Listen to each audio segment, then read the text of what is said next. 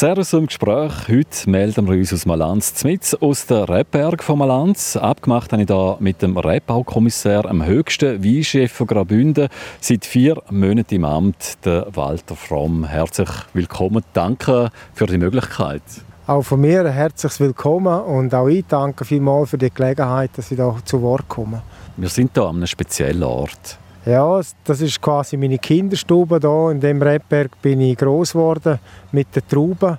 Meine ersten Erfahrungen dürfen sammeln, die mich so gepackt haben, dass ich dem Beruf treu geblieben bin.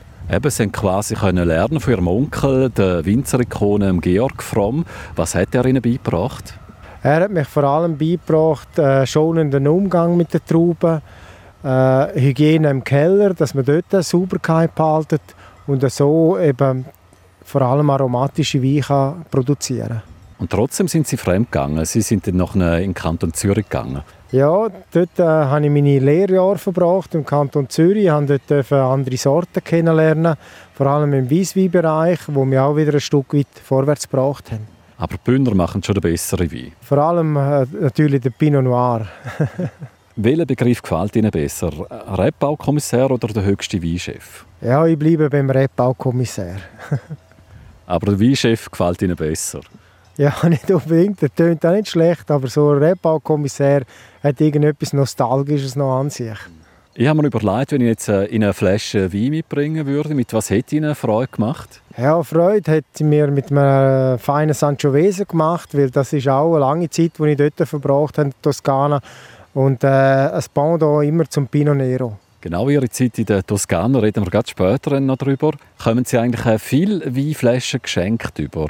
Also äh, ist doch immer so wie bei einem Koch, oder? Da traut man eigentlich auch nicht zum Einladen, wenn man daheim kochen ist. Ja, die Geschenke haben natürlich rapid abgenommen, seit ich hier eine öffentliche Stelle be bekleide. Aber äh, die ein oder andere Flasche kriege ich von meinen Freunden immer noch geschenkt über und ich habe an jeder Flasche habe ich Freude. Auch Discount-Wein? Auch Discount-Wein, das muss nicht a priori äh, schlecht sein. Jetzt, äh, seit vier Monaten sind Sie Rebbaukommissär vom Kanton Graubünden. Äh, wahrscheinlich sind Sie mehr im Büro als in den Rebbergen. Ja, momentan bin ich relativ viel im Büro, aber das ist auch, weil ich das Ganze äh, muss erlernen, die ganzen Datenerhebungen, das ist natürlich schon Neuland für mich. Aber es reizt Sie schon so, in, in diesen vier Wänden Computerarbeit zu machen, oder? Wieder anstatt draußen zu sein. Äh, ich muss sagen, ich bin fasziniert von diesen Datenerhebungen, vor allem wenn man es vergleicht mit äh, den letzten zehn Jahren. Also, man sieht einen deutlichen Unterschied eben betreffend Klimaerwärmung. Aber wenn natürlich so ein schöner Herbsttag draußen ist, dann äh, kriege ich schon das Jucken in den Fingern. Eben, punkto Klimaerwärmung, da muss man sich auch schon langsam Gedanken machen, wegen neuen Traubensorten wahrscheinlich. Ja, äh, neue Traubensorten oder Traubensorten, die man bis jetzt nur in kleinen Flächen anbaut, die dann interessanter werden im größeren Stil.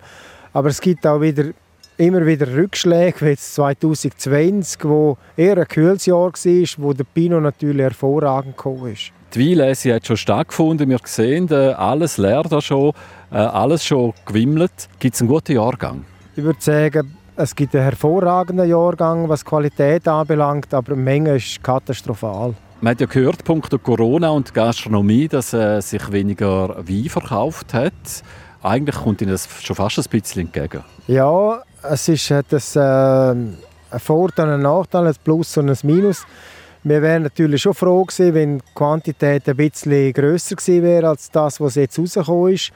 Aber es beruhigt ein bisschen die Marktsituation und wir können mit einem guten Gefühl in, in die, ins neue Jahr gehen. Wie schmeckt der Jahrgang 2020? Kann man sich da schon Vorstellung machen davon? Äh, also das, was ich bis jetzt degustieren durfte, ist ähm, sehr pinophil. Das heißt, wir haben wirklich sehr schöne Pinos, die sortentypisch Typizität zeigen.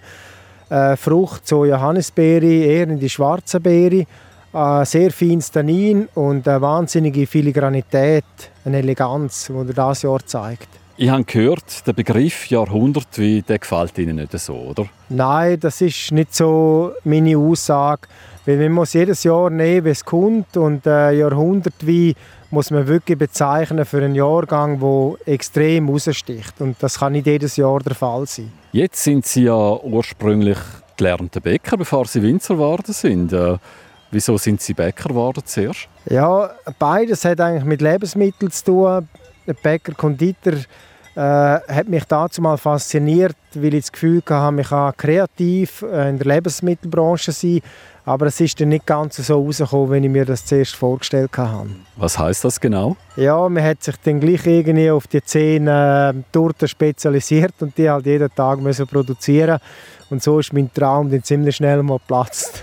Wir haben es vorhin angesprochen, Sie haben ein Weingut in der Toskana, haben äh, dort Bio-Wein angebaut.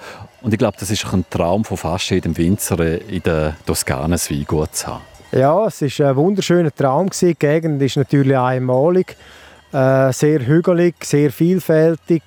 Verschiedene Kulturen wurden dort auch angebaut.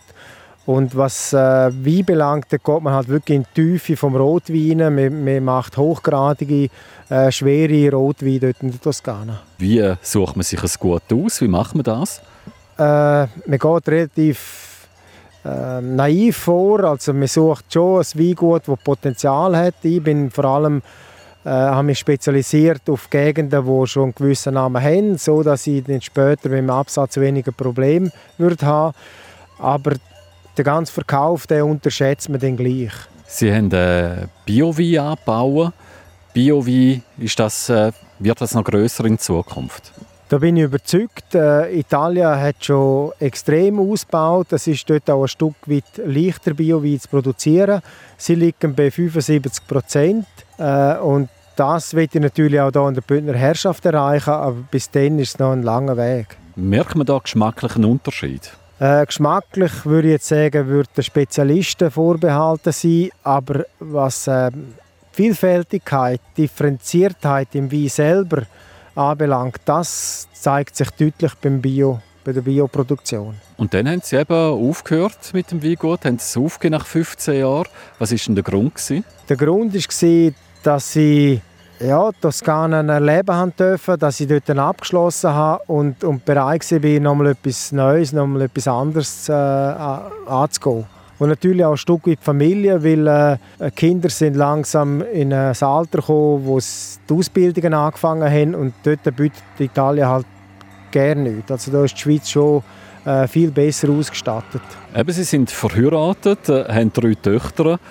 Haben Sie daheim überhaupt etwas zu sagen? Ja, solange ich allein bin, habe ich viel zu sagen, aber sobald die Familie um mich herum bin, dementsprechend weniger. Aber äh, ab und zu komme ich dann gleich zu Wort. So nach äh, 15 Jahren Italien muss man sich wieder ein bisschen einklimatisieren hier in der Schweiz?